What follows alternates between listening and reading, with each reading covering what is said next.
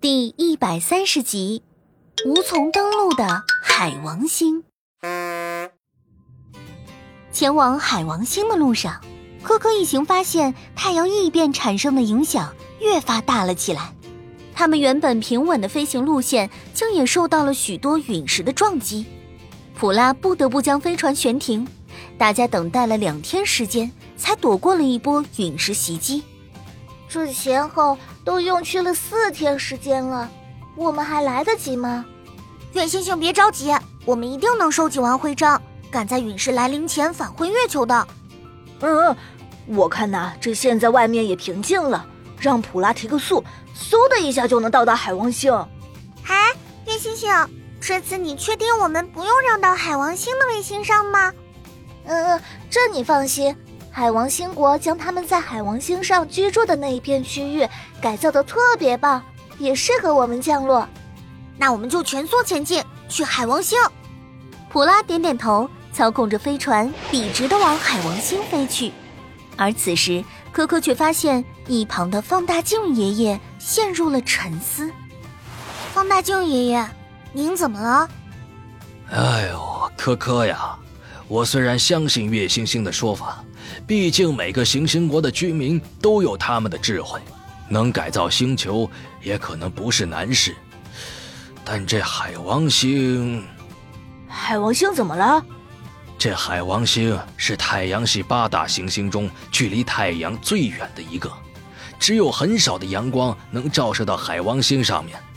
它的平均温度是零下二百四十一度。当然，这个温度情况我们已经不用担忧了。不过光照面少，就说明它上面基本是一片漆黑呀。而且海王星上还有太阳系最猛烈的风暴，最高时速能达到每小时二千一百公里。假如这个风速在地球，你随手扔出一个塑料袋，不到一天时间，它就能环绕地球一周。不过更有可能的是，你会跟塑料袋一起飞呀。啊这是连普拉都无法固定住我们的速度吧？啊，放大镜爷爷确实说的对，但是这些情况只要进入了海王星国，就会全部消失呀。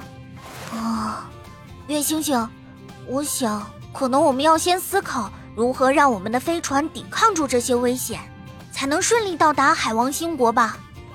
月星星在科科的话语中明白了，原来他们前往海王星最大的难点。是如何安全登陆海王星？月星星以前是去过海王星的，对吗？还记得当时是怎么成功登陆的吗？呃，当时是海王星国的人来接的我们。啊，那就是海王星国有飞船了，能不能联系上他们呀？我们没有外星的通讯信号，只能像之前月星星联系我们一样，等待别人联系才行。正当孩子们有些失落时，普拉突然看见观测窗外正有一个闪着银亮色泽的物体，快速的向他们靠近。孩子们抓紧了，有什么东西向我们靠过来了，